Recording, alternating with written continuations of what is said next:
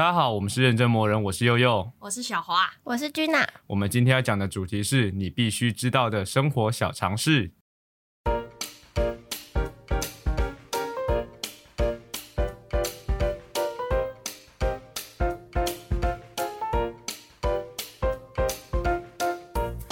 好，那我们今天为什么会想讲这集的主题呢？是因为呃，我自己觉得啦，我观察到，我觉得身边有些事情，就是哎，我觉得大家应该要知道的，怎么会不知道？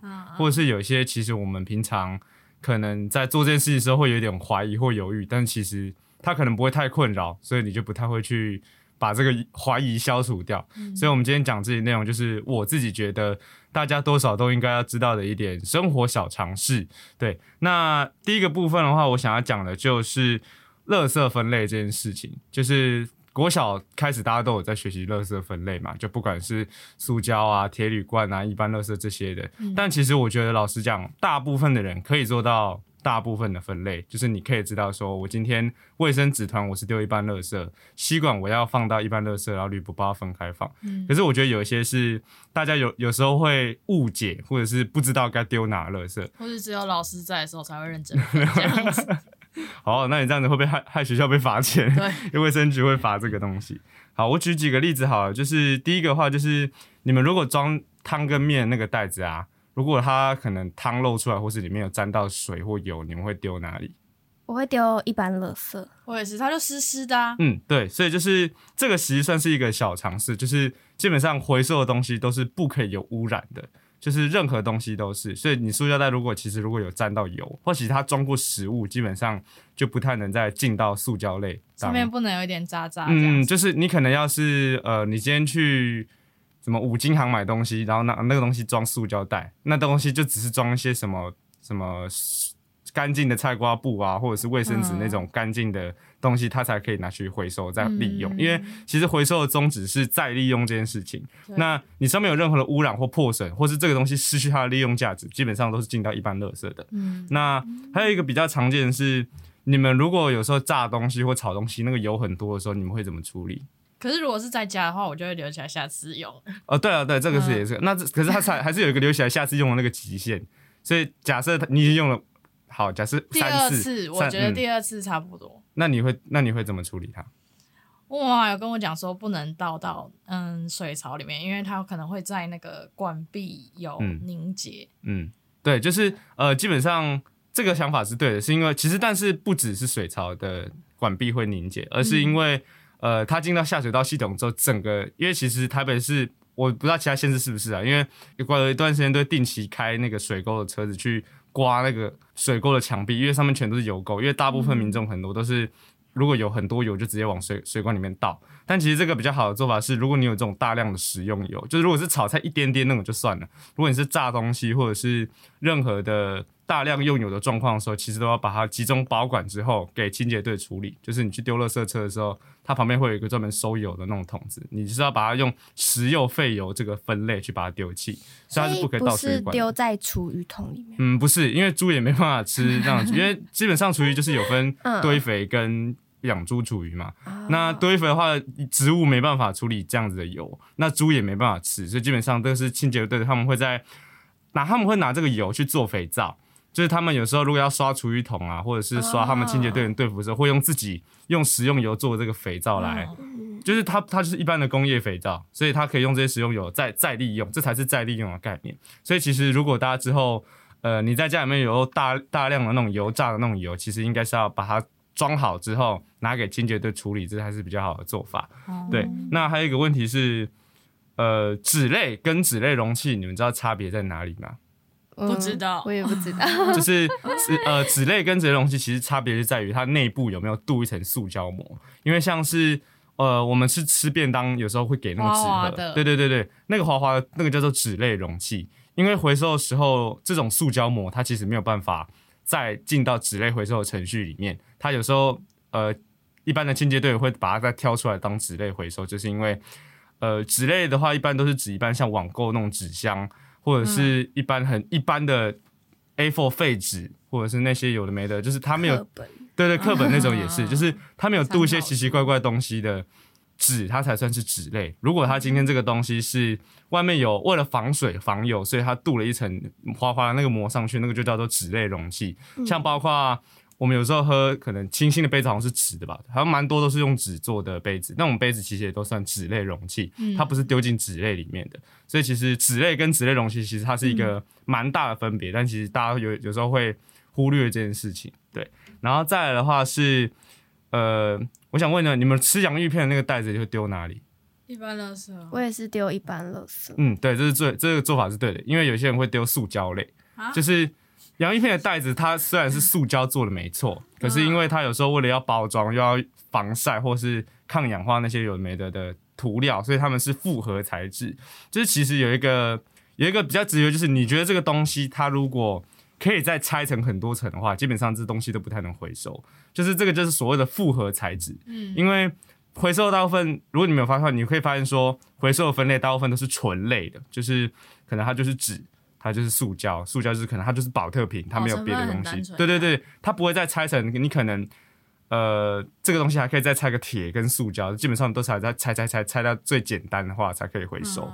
对，那其实这个东西还有一部分就是像有时候如果买一些包装盒是比较精致的，就是它可能会让你能够看到商品内部里面还有一层塑胶膜的那种，就是塑胶像亚克力片的那种东西，那其实也是要拆下来再丢才可以。因为呃，所有的纸类厂商他们在实际进行分类回收的时候，他们是把纸。去搅碎，那如果里面含有这些塑胶微粒的话，其实会影响到他们整个回收的过程，所以这个也是一个蛮蛮需要注意的点。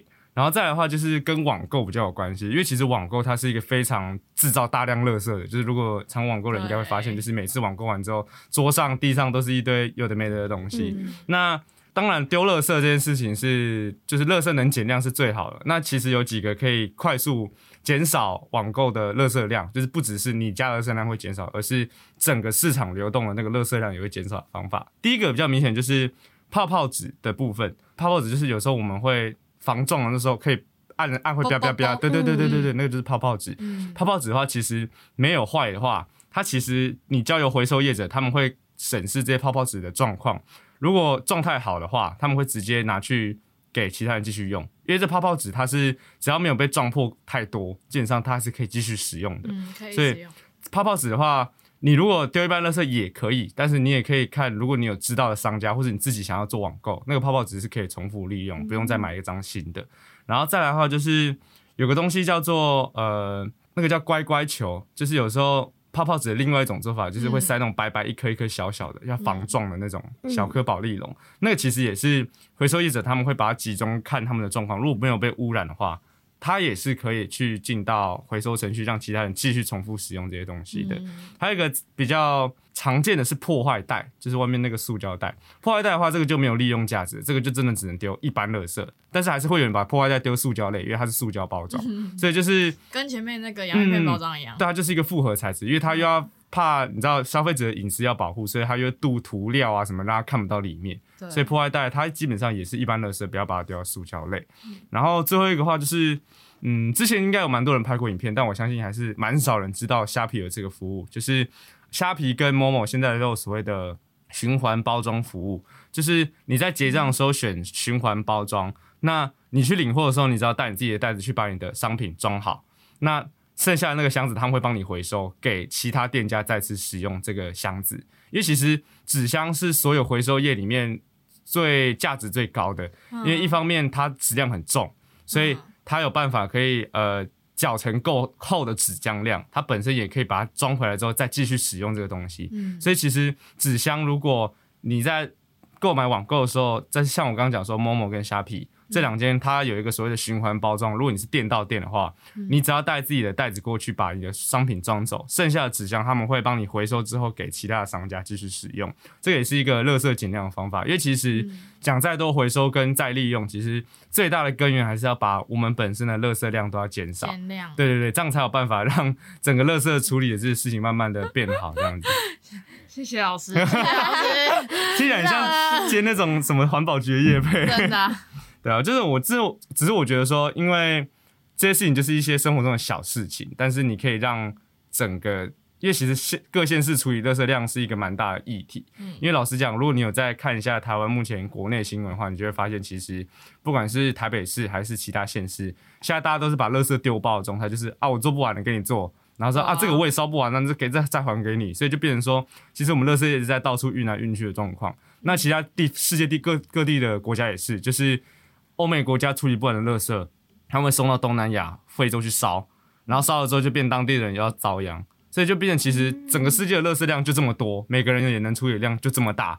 那，诶，那到底这些垃圾跑到哪去了？那应该就是莫名其妙的跑到大海里面去，不然就是被埋起来，不然就是送到其他愿意接受这些高污染产品的国家去处理。所以其实垃圾减量，老实说，已经不是我们以前小时候听那种啊，大家要减量啊，然后可能大家也是听听，然后就是也没有要主动实践的意思。就其实这个问题还蛮。紧急的啦，对，就是希望大家可以多注意这件事情。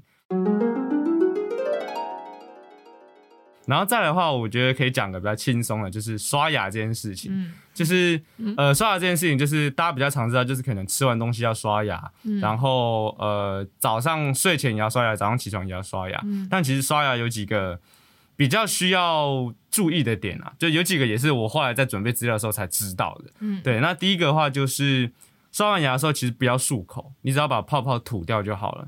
就是这个习惯，其实这个才是正确的习惯。因为其实当时牙膏的设计就是，你进到口腔的那个量，其实不会危害人体。那你如果很早就用水把你的泡泡全部漱掉的话，因为牙膏里面有含氟，就是这个你们知道吗？就是它要保护牙齿会有氟，这个氟它其实需要时间才可以有作用。也就是说，你刷完牙如果马上就把这些泡泡全部都漱掉，你等于没刷过是一样。那这样嘴巴会很辣啊？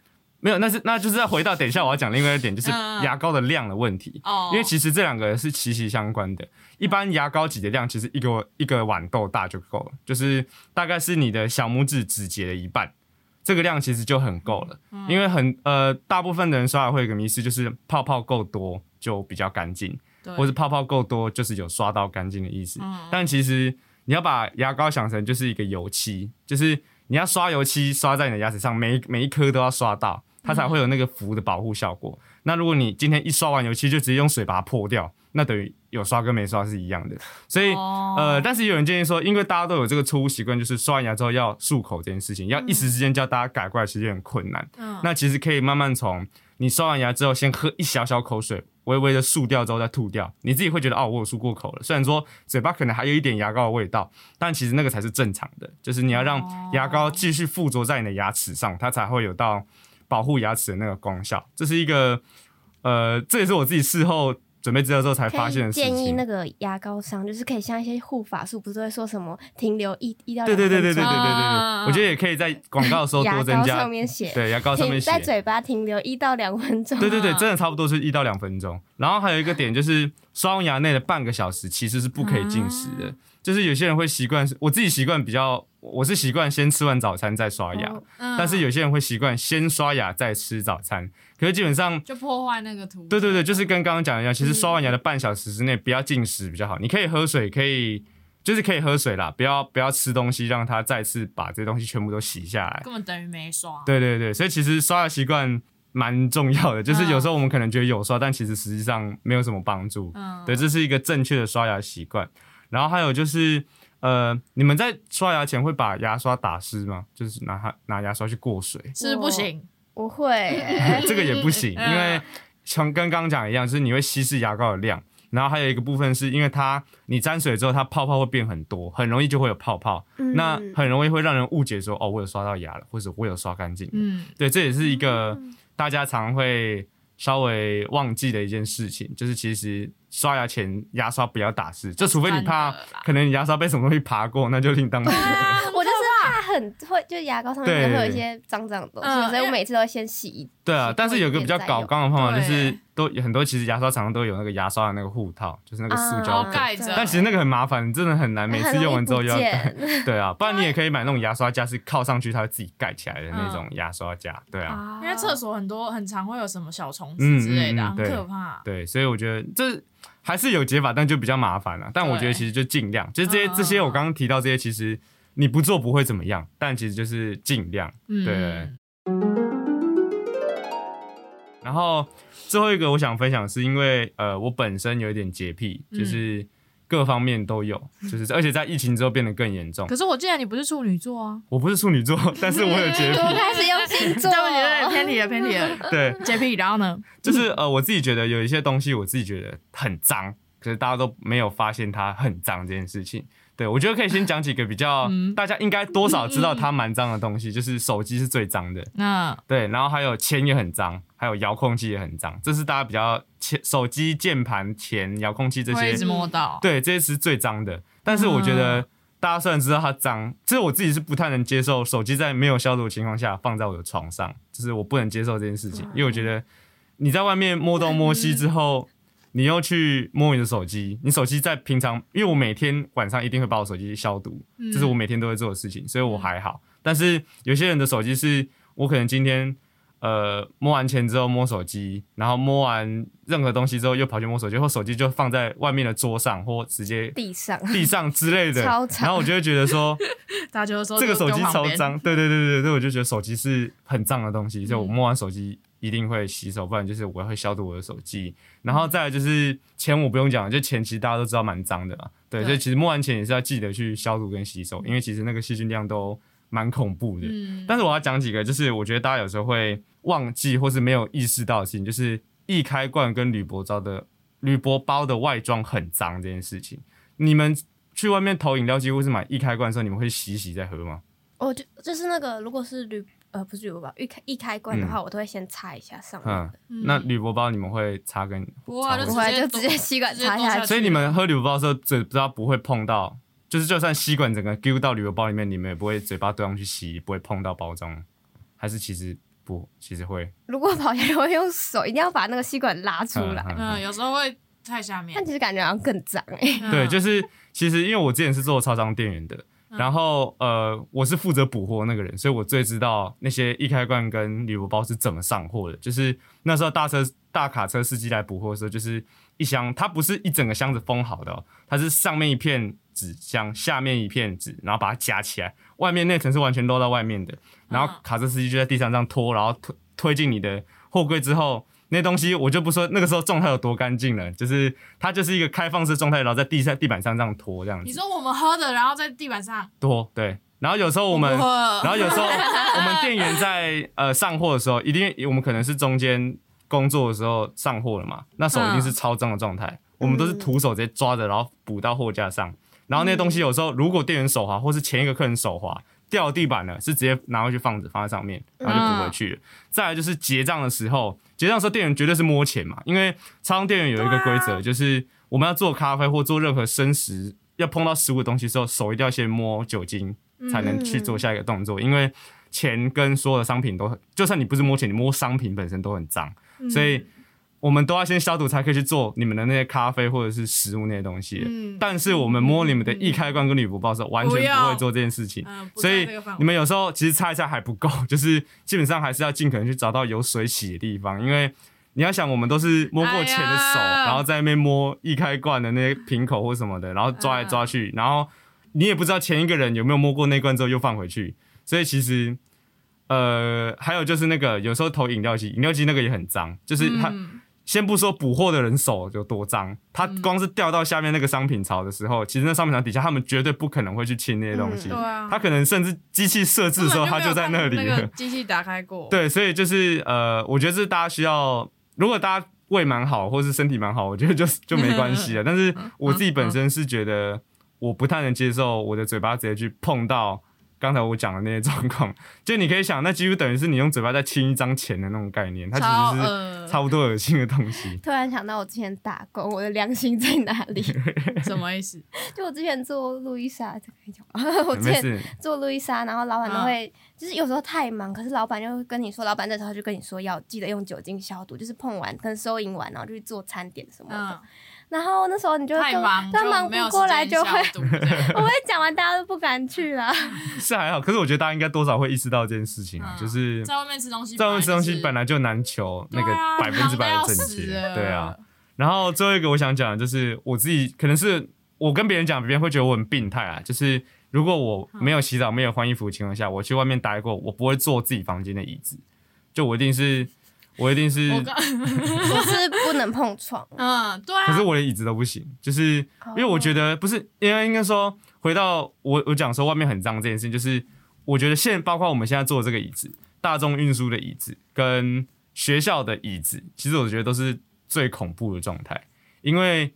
你要想，你不知道前一个人去坐过哪些地方，他可能刚才上一节体育课，他坐在地板上，他可能会有屁温，会有屁温，对，这也太可怕了，热热的。不是坐捷运的时候都会想说，我怎么热热的？对啊，然后然后你也不能确定说前一个人到底他的卫生状况怎么样，然后他有没有流汗，我感觉不舒服。所以呃，我觉得，所以我会觉得说，如果我坐过外面的椅子。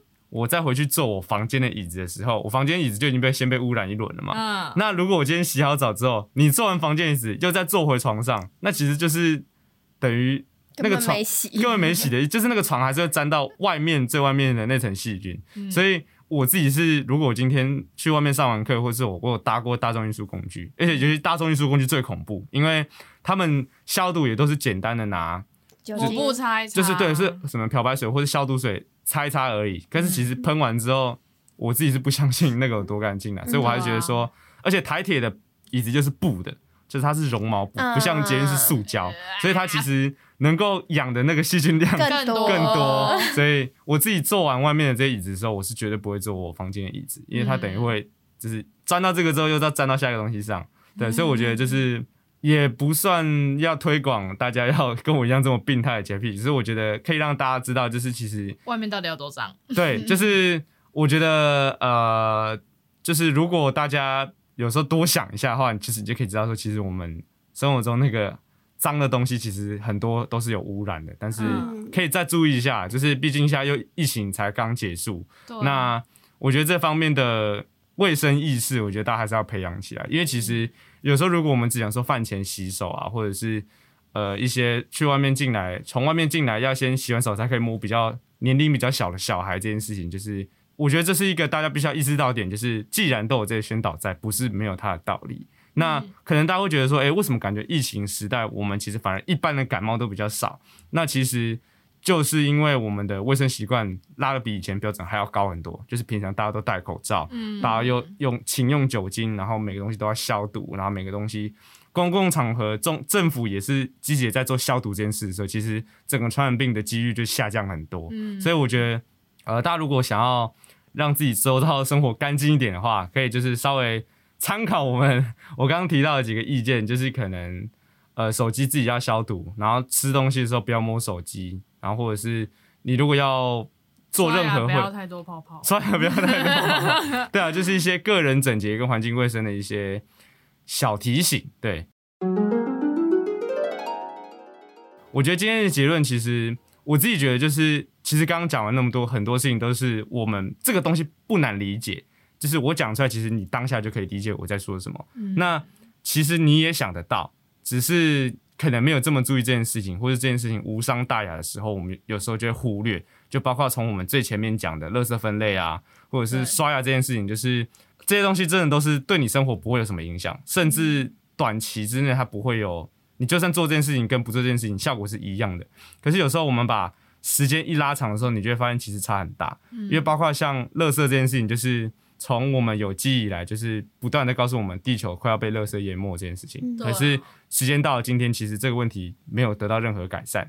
那呃，刷牙这件事情也是，就是有时候我们可能觉得奇怪，我都每天刷牙，为什么感觉还是会蛀牙，或者牙齿怎么感觉还是没有刷干净的感觉？但其实就是因为这些小事情慢慢的累积，累积起来之后，它慢慢长时间过后，它就变成一个很巨大的负担。